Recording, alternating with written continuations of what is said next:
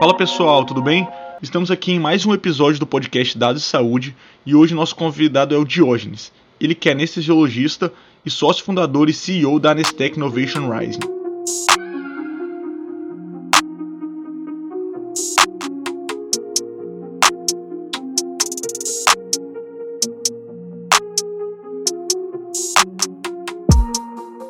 Diógenes, é um prazer ter você conosco.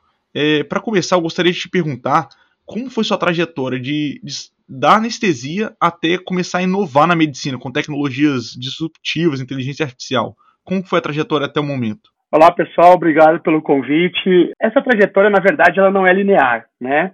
Existe um folclore, existe uh, uma hype de que acontece um estalo, né? E você, médico, de repente começa a inovar. Na verdade, desde a faculdade eu já trabalhava com dados e modelos de saúde epidemiológicos complexos, uh, informática médica. Né? Durante a, a, a, residência, apliquei na residência algumas inovações, levei o Palme para dentro do centro cirúrgico para tentar fazer análise de dados, cole, colecionar informação e, e, e, analisar. E depois da, da, da residência médica, comecei a criar algumas ferramentas para melhorar o meu fluxo de trabalho que foram crescendo, evoluindo, tendo usuários. Precisei constituir uma empresa, aprendi o que era uma startup. Então, não existe um, um, um movimento de, de, um degrau que você é, sobe e a coisa acontece. Isso vai evoluindo, né, até chegar num ponto que você, a gente tem um ditado, não nada meio rio. Você atravessa e tem, nadou meio rio, tem que nadar o rio inteiro. E aí você se entende como inovador, se entende como empresário da área da saúde, se entende é, como disruptivo mesmo, assume esse papel e isso vira uma, uma, uma realidade digna de ganhar um título no teu currículo, assim, na tua apresentação. Mas não é uma coisa de um estalo nem é linear. É uma evolução cheia de altos e baixos. Diógenes, falando um pouco mais especificamente da Anestec, como ela surgiu, quais as inovações, as primeiras inovações que ela trouxe, né, de acordo com a implementação de em protuário eletrônico, como foi a dor que vocês começaram a estar tá, é, resolvendo até hoje, assim, como foi essa trajetória dos dados na saúde que vocês analisavam? Bom, como eu falei, desde a da faculdade eu já fazia análise estatística dos meus próprios trabalhos e trabalhos de epidemiologia. E quando você faz isso, quando você realmente se envolve em fazer análise e tirar conclusão a partir dos dados, você entende uma premissa muito básica que hoje algumas startups não entenderam ainda. Você precisa cuidar do input do dado, da coleta da informação. Eu fui para a rua com uma prancheta coletar dados de saúde de paciente sorteando a casa nas quadras para ter a aleatoriedade da amostra e tal, ou seja, o, básico necessário, a premissa básica. Uh, então eu já tinha essa compreensão que o input da informação para ser analisado depois é uma coisa que tem que se, se cuidar se você quiser ter alguma, algum, alguma coisa para alguma inteligência para extrair. E durante a faculdade, durante a residência de anestesia, eu tive contato com o prontuário anestésico, que é um prontuário que é constituído a cada cinco minutos, o anestesista imputa dado fisiológico e farmacológico a cada cinco minutos. A revista Clínica do Monte Sinai publicou em 2012 que é o melhor prontuário que se tem dentro de um hospital, com dado fisiológico e farmacológico de cinco em cinco minutos de um médico que não sai da beira do leito do paciente, a única especialidade que o profissional fica 100% do tempo na beira do leito, do, na beira da mesa cirúrgica, uma especialidade de resultados imediatos, que não faz nada agora para daqui a 15 dias, ou seja, é forçado a tomada de decisões críticas em momento imediato, portanto, carente de apoio cognitivo em tempo real, de resultados de análise em tempo real, e fazendo isso em papel e caneta. E aí eu comecei a tentar fazer com que o dado já tiver, já fosse digitalizado para eu analisar de uma maneira mais rápida. Porque ninguém, nenhum anestesista, nenhum gestor de hospital toma uma caixa de antialérgico e vai para dentro de um SAMI para revisar a ficha de anestesia. Ninguém faz isso. E é um prontuário completíssimo. Então eu usei prancheta digital, usei Palm, usei é, netbooks, notebooks, tentando fazer com que o dado já passasse da coleta para uma fase crítica que é ele estar tá digitalizado, passível de ser analisado. E comecei a experimentar isso, né? Uh, comecei isso em 2004, ali em 2009, 2010, os mobiles o smartphone começou a ficar mais acessível e eu levei isso para dentro do centro cirúrgico e com o advento do tablet, eu percebi que o tablet era a ferramenta ideal para a gente fazer essa coleta de dados, resolver a dor do prontuário anestésico, que está em papel e hoje 92% dos hospitais da América Latina, né? inserir o anestesista na, na, na no contexto digital da, da instituição, que é digital desde a recepção até o faturamento menos na anestesia, e ao mesmo tempo estruturar o dado para fazer análise e aí extrair conhecimento.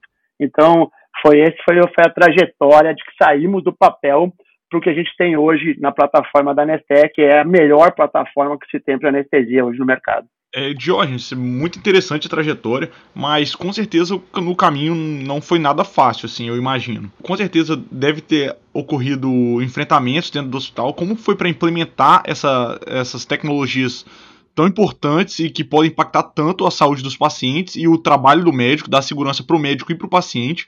Como foi implantar isso em hospitais? Quais foram as barreiras enfrentadas? Ainda se enfrentam barreiras?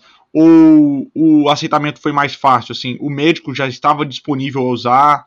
Como foi isso para vocês? Eu vou contar primeiro uma história que chega a ser folclórica, é, bem rapidinha, e daí depois eu conto a, a, a trajetória. Quando o meu chefe de o meu chefe de residência mais, uh, mais antigo, né, o staff é, o, mais alto da hierarquia, me viu com um palme dentro do, da sala cirúrgica, eu sou natural do Rio Grande do Sul, eu fiz residência em Campinas, ele me olhou e falou assim, ô Galchão, larga essa calculadora e vai fazer hack, entendeu? E hoje, esse hospital onde eu fiz residência, esses chefes são meus clientes na Nesté. Então, é, realmente, então, eu dei o extremo da, da, da objeção no começo e agora o resultado final, que são ótimos clientes, e eu me orgulho muito de prestar serviço para o hospital onde eu fiz residência.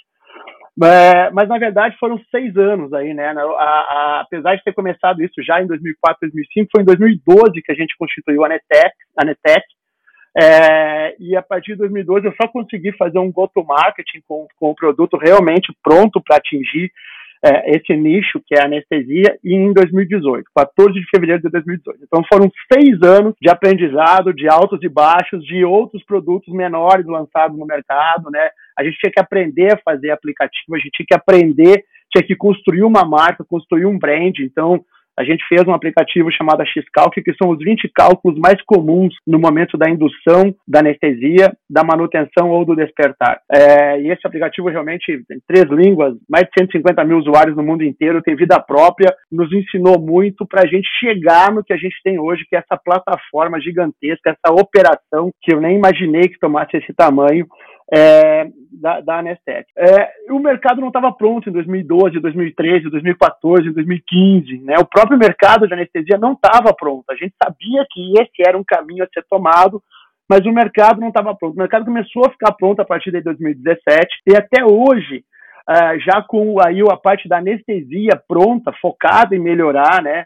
sabendo que Uh, o mundo é digital, não existe estratégia digital no mundo. É, o mundo é digital, é uma estratégia em um mundo digital. A transformação digital, o anestesista vindo a, a à tona, como agora na pandemia, virou capa da Time, né? Antigamente nem. Eu conversei com um investidor que não perguntou se o anestesista era médico, né? não tinha certeza disso é, na, na minha trajetória. Então agora virou capa da Time então o mercado se tornou pronto. Mas ainda existe um, um, nível de objeção, de zona de conforto do gestor hospitalar, né? que é o que paga a conta, na verdade. Então a gestão hospitalar ainda não entendeu a, a, a tratativa dos dados perioperatórios. O centro cirúrgico é uma caixa preta para o hospital. Eu, eu, tenho um exemplo também, uma história também folclórica da minha, da, da, minha trajetória, que eu visitei um grande hospital, cliente nosso, o gestor me recebeu na, na porta da emergência do hospital, que eu nunca tinha ido nesse hospital, uma cidade no, no centro do país, é, e caminhou comigo para o hospital inteiro, é, me mostrou UTI de 100 leitos, me mostrou a, nova área da obstetrícia, me mostrou a emergência, o atendimento ao cliente, o faturamento, grandes setores, grandes centros de rendimento. Quando chegou na porta do centro cirúrgico, ele abriu a porta do centro cirúrgico, chamou o enfermeiro-chefe e pediu que me acompanhasse dentro do centro cirúrgico para eu visitar o centro cirúrgico. O gestor não entra no centro. Uh, e, ele, e ele ainda diz que tem dados de lá, que ele sabe o que está acontecendo lá, que sempre tem alguém da enfermagem coletando alguma informação, algum auditor que colocou alguma informação. O sistema de plantão eletrônico infere algumas informações, mas a gente ainda tem essa dificuldade. O gestor ele quer saber quanto eu vou economizar, quanto eu vou faturar, qual é o ROI do que você vai fazer e como é que vai me ajudar na acreditação. Então, você sabe que na parte assistencial, quando a gente presta uma questão, uma questão assistencial tão crítica como anestesia, as perguntas precisam ser um pouquinho mais elaboradas que isso. A iniciativa é um pouquinho mais complexa que isso. Então, esse é o grande desafio é, hoje. É, na gestão. Nos colegas, no nicho, né, no nosso meio, a aceitação já está já, já tá consolidada.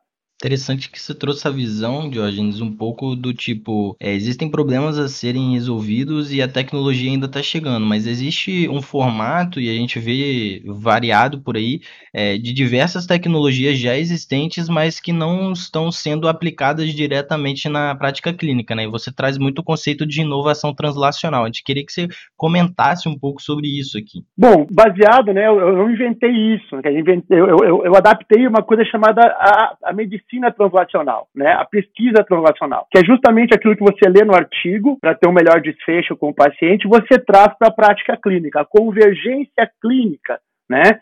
Então a, a gente pega a, a, a pesquisa, é, o resultado da pesquisa, do, do desfecho e tal, da melhor prática e aplica na realidade da vida dos pacientes, e isso é uma medicina translacional. A inovação precisa ser translacional também. A inovação tem que sair da hype, do puff colorido e da parede adesivada, do evento, né? Por muito tempo se achou que inovação era fazer evento, e agora os eventos não acontecem mais, é tudo online, é... e trazer para convergência clínica, para a prática da beira do leito do paciente, da beira da mesa cirúrgica, para trazer para essa realidade, entendeu? Então é isso que o, o inovador precisa entender, que não é é, não é só criar uma ferramenta digital, mas é como é que eu vou botar isso em prática. E mais ainda, além, é, eu acho que o inovador ele tem dois abismos para construir uma ponte. Né? O primeiro abismo é da boa ideia ao bom produto, e principalmente o pessoal da saúde está muito focado nisso, em construir um bom produto. Né? O médico lá na ponta ele entende uma dor do seu dia a dia, ele sabe uma solução que seria o ideal, ele já pensa ali em fazer uma ferramenta digital, um aplicativo, uma plataforma, então ele fica muito focado nisso, investe dinheiro nisso e, e arregimenta colegas para cuidar disso com ele. Só que essa é a primeira primeiro abismo. O segundo abismo é do bom produto ao bom negócio. Então você tem que partir da boa ideia ao bom produto e depois do bom produto ao bom negócio. Aí é para levar para convergência de mercado. E eu sofri muito com isso. Eu não tinha essa ideia. Isso veio da prática, justamente dessa nossa história da Nestec, onde a gente se forçou a entender isso. Você tem que saber quem vai pagar, quanto vai pagar, aonde vai pagar, como vai pagar? Qual é o valor que você entrega, além desse valor assistencial? Eu faço um produto para anestesistas, mas quem paga conta é o gestor do hospital, né? A proposta de valor é completamente diferente. A reza para cada um desses santos é completamente diferente. E eu tenho que estar tá apto a fazer as duas coisas, as duas pontas com excelência. Então, esse é um grande desafio para a inovação. Inovação que não tira nota fiscal é criatividade, entendeu? Não sai do papel, não sai do PowerPoint, tá? frustra todo mundo, frustra inclusive o inovador, o empreendedor. Então, é, é um grande desafio você transformar o teu bom produto, a excelência do produto que você criou, investiu para criar tempo, dinheiro, família, amigos, é, san, a sanidade mental e transformar isso também num negócio negócio escalável, com cliente satisfeito, sustentável. Esse é o, o desafio.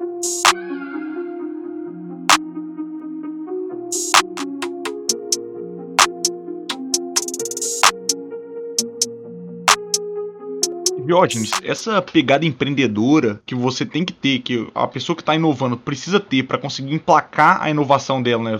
Foi o que você falou, colocar o bom produto como um bom negócio. A gente sabe que não é um dos focos do ensino na, dentro da faculdade, principalmente de medicina. Como você vê que. Como foi essa transição para você de sair de. Me, você falou que desde, desde a graduação você já trabalhava pensando nos seus. estatística nos seus prontuários, nos seus pacientes, você gostava disso, mas como foi empreender dentro da medicina? Medicina? Você buscou alguma especialização? Ou isso está na veia mesmo? Foi de tanto bater a cara na parede, vários nãos, até conseguiu sim? É, é tudo isso. Né? Na verdade, não tem uma, uma, uma pílula mágica para isso. É, durante, a, durante a faculdade, eu já comecei a trabalhar redes, né, com internet, e tive uma experiência empreendedora, né? É, na, naquela época, mesmo na faculdade, trabalhando com dados, o meu conhecimento de tecnologia já era um pouco diferenciado, então eu fazia websites para um grande provedor do sul do país e tive que ter uma, uma, uma um contato com o empreendedorismo e, e, o lado de empresas que a faculdade realmente não traz. Deveria trazer, né? Deveria trazer. Eu, eu, eu, brincava com os colegas que a última aula da residência de anestesia deveria ser fazer pão de queijo e levar para vender na praça, para que o anestesista entendesse de qualidade, insumo, produto, precificação, oferta de valor, marketing e etc. O residente de anestesia sai do último ano sabendo fazer anestesia num prematuro que está com gastrosquise, que nasceu com uma gastrosquise e que vai fazer o prematuro sindrômico, ele sabe fazer anestesia é, nesse paciente crítico, mas não sabe cobrar uma hérnia particular, não faz a menor ideia do preço de uma herniorrafia particular. E ele vai para o mercado assim. E não só o residente de anestesia, o médico vai para o mercado sem saber o que é o ISSN, o imposto sobre qualquer natureza, que ele vai ter que pagar. Ele não sabe definir o que é isso, nem sabe que, como trabalhar isso. Então a faculdade tem esse gap, sim. Eu tive essa, essa experiência, depois fui fazer o MBA em administração hospitalar para entender um pouquinho de mercado.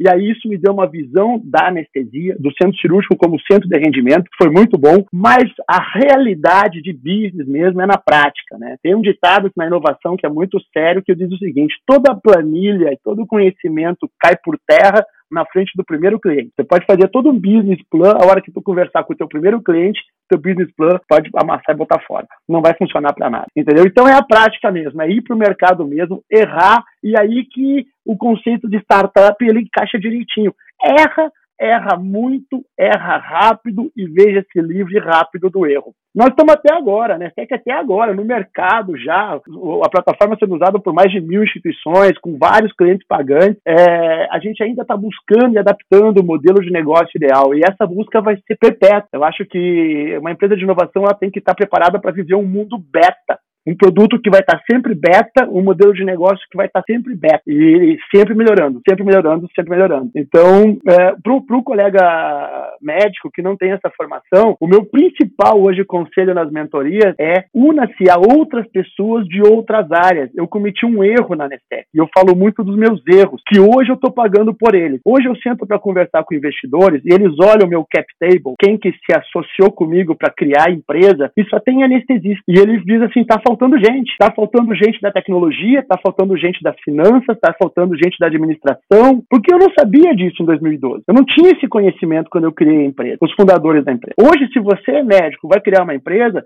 não tem que ser só de médicos e nem só de melhores amigos. Você tem que saber quais são as áreas do conhecimento que eu preciso para criar, para levar o meu projeto para adiante. E aí trazer para ser fundador, sócio da empresa, se você vai trabalhar com plataformas de tecnologia, um desenvolvedor, um designer, trazer para ser sócio da empresa um administrador, alguém da área de finanças, porque você vai querer mais tarde buscar um fundraising, buscar um financiamento para isso.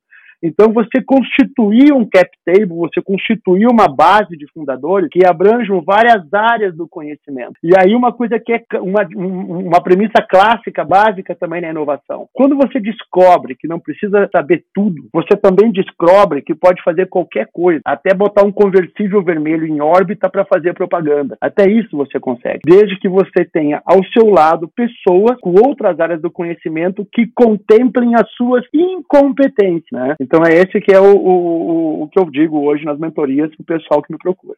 Jorge, trazendo um pouco para a perspectiva de que vocês atuam com anestesia, vocês atuam uh, no lugar que a gente poderia dizer do hospital que tem maior risco e que tem maior quantidade de dados, né? E que precisa estar sendo monitorado às vezes o tempo inteiro e às vezes o médico, o enfermeiro que está vigiando aquele paciente perde algumas informações que são muito valiosas, né? A gente tem enxergado algumas perspectivas de inteligência artificial, visão computacional aplicada a monitoramento de UTI, e vocês têm trazido um pouco de inovação nessa linha, né? Um pouco de é, aplicabilidade para dentro do, do Anestec, né? Queria que você trouxesse um pouco dessas aplicabilidades e como vocês têm feito isso a, atingir a inovação translacional, né? aplicabilidade direto lá no paciente. Bom, eu acho que a anestesia, é, eu sei que eu estou puxando a brasa para minha sardinha, mas é uma das especialidades médicas que mais vão se beneficiar da inteligência artificial, tá? Porque o anestesista, como eu disse anteriormente, é um médico de resultado imediato, com margem de erro tendendo a zero. No momento que eu entendo ser o mais crítico da saúde das pessoas, que é o cirúrgico. Você já deve ter escutado a frase: não teve jeito, teve que operar. Já benzeu, já foi no farmacêutico, já consultou com três médicos, teve que operar. Toda cirurgia é uma situação de risco à vida. E todo paciente que se submete a uma cirurgia é uma entrega plena, plena. Ele simplesmente vai desacordar e entregar o corpo para se submeter a uma cirurgia. É plena, não tem como ele pensar, ah, não sei se eu vou tomar esse comprimido, eu vou pensar, eu vou, vou tentar emagrecer primeiro, vou tomar chá de pata de vaca, alguma coisa assim. Não tem essa, ele se entrega, tá? E, e está o anestesista com a função de garantir a vida, garantir o desfecho da vida e promover conforto e segurança de resultados imediatos com margem de erro zero. Com isso, o volume de informação que ele está analisando, imputando e o volume de tipos diferentes de paciente que cai na mão do anestesista ele faz anestesia de paciente nefropata, cardiopata, neuropata, obstetrícia, entendeu? Então ele faz uma série de. Todos os pacientes podem cair numa mesa cirúrgica, faz extração de dente de paciente com síndrome de Down, né? Paciente adolescente síndrome de Down tem que ter anestesia geral. Pra. Qualquer ressonância magnética, nem precisa falar de cirurgia, ressonância magnética em criança, é anestesia geral, entendeu? Então é muita informação para você ter um, uma performance que hoje em dia se exige que tenha, de entrega de valor. A melhor melhor performance possível no mais racional e inteligente custo que se possa ter. Com isso, você ter o apoio cognitivo em tempo real é, para você melhorar isso é, é, é, fundamental. Não vai, vai acontecer, não tem como negar o valor disso, tá? Só que nesse ponto, antes de evoluir, nós temos que dar um passo para trás, entender e tirar o mito, realmente desmistificar a inteligência artificial. Todo mundo pensa que é alguma, algum robô humanoide que vai entrar na sala cirúrgica, entubar e fazer anestesia. Não, não é isso. Não, nem, nem chega perto disso. Inteligência e um conceito da Wikipedia, olha o que eu estou montando como referência. Não é New England, não é JAMA, é, é, é Wikipedia, para todo mundo ver. Inteligência é a capacidade de processar informação. A capacidade de processar informação que não é humana, que é de um computador, ela é uma inteligência artificial. Ponto. É a capacidade de processar volume de dados feita pela máquina, é a inteligência artificial. O que acontece é que se você tiver só um algoritmo de inteligência artificial e não tiver os dados, é como se você tivesse uma chave de fenda dourada, mas não tem a caixa de parafuso. Você precisa da caixa de parafuso para ter resultado. E eu dou um exemplo aí, nominal, mas sem uh, ser pejorativo, é, o Watson. O Watson, você vai ver um monte de artigo na internet dizendo que o Watson é uma, uma piada, é, é, é, uma, é, uma, é uma fraude. Por quê? Porque realmente é uma plataforma gigantesca, muito boa de algoritmos para chegar em conclusões, mas chega para aplicar dentro de um hospital, o hospital manda para o SAMI para pegar lá as fichas impressa e fazer análise. Não tem como. Se você não fez o dever de casa, estruturou a informação, estruturou a base de dados,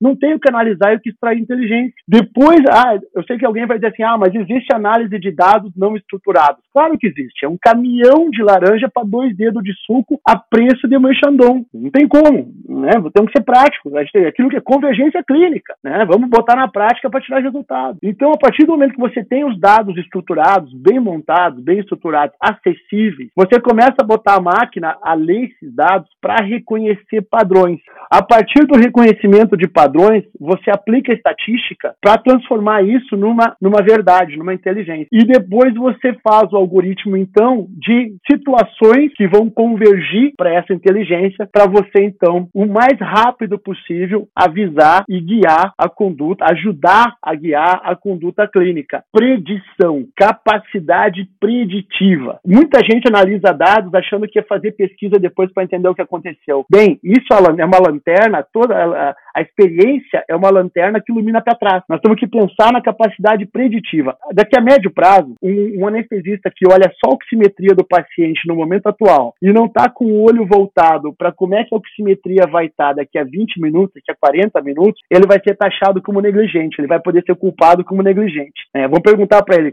como é que estava a pressão do paciente? Ah, estava 12 por 8. E a predição da pressão, como é que estava? Ah, eu não vi a predição. Você foi negligente, entendeu? Por quê? Porque nós temos capacidade de processamento hoje para fazer isso. O que, que mudou, então, da inteligência artificial já que é análise de dados, da década de 90, quando eu fazia as estatísticas lá OMS, com softwares da OMS, para agora, é a capacidade de processamento. Todo mundo sabe do clichê que um celular hoje tem mais capacidade de processamento do que o primeiro foguete que levou o homem à Lua. Né? Eu fazia análise estatística num Pentium 100 refrigerado a água na Universidade Federal de Santa Maria, que tinha que alugar de madrugada para ficar oito horas rodando uma análise estatística. Hoje não. Hoje qualquer um de casa do smartphone acessa um aplicativo e faz análises estatísticas com, com uh, N uh, de amostra uh, incríveis, fantásticos, gigantescos, que na, na, década de 90 eu nem imaginava que poderia fazer um dia. Então é isso que mudou. A capacidade de processamento aumentou muito. Você pode pegar os 5 teras que são gerados numa cirurgia oncológica de dados e a máquina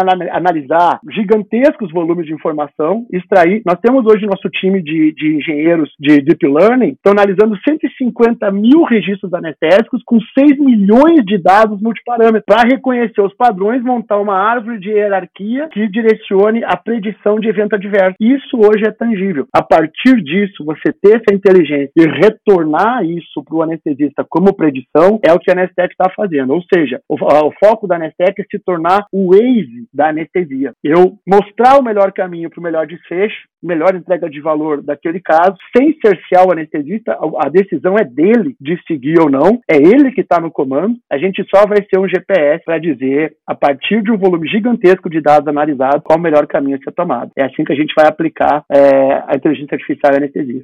Fantástico, Diógenes. Eu acho que esse é o caminho e eu acho que a área da predição clínica vai impactar diversas áreas da medicina, não só anestesia, mas com certeza você já tá, a empresa já está conseguindo impactar na anestesia de uma forma fantástica. O que você acha que a pandemia, o Covid-19, trouxe de impacto para essas tecnologias, para a inteligência artificial? E como você acha que vai ser a aceitação dessas tecnologias pós-pandemia? Você acha que os hospitais vão estar mais adeptos a aceitar essas novas tecnologias? Tecnologias, os médicos vão estar mais ligados, que eles têm que se atentar às tecnologias que estão surgindo, a análise preditiva. Você acha que isso vai trazer algum impacto? Já está trazendo? Ou você acha que talvez dentro da área da anestesia isso não mude tanto, só vai mudar para só mudou momentaneamente para o coronavírus e isso talvez acabe o hype depois? É, eu acho que uh, a pandemia agudizou a atenção à saúde né?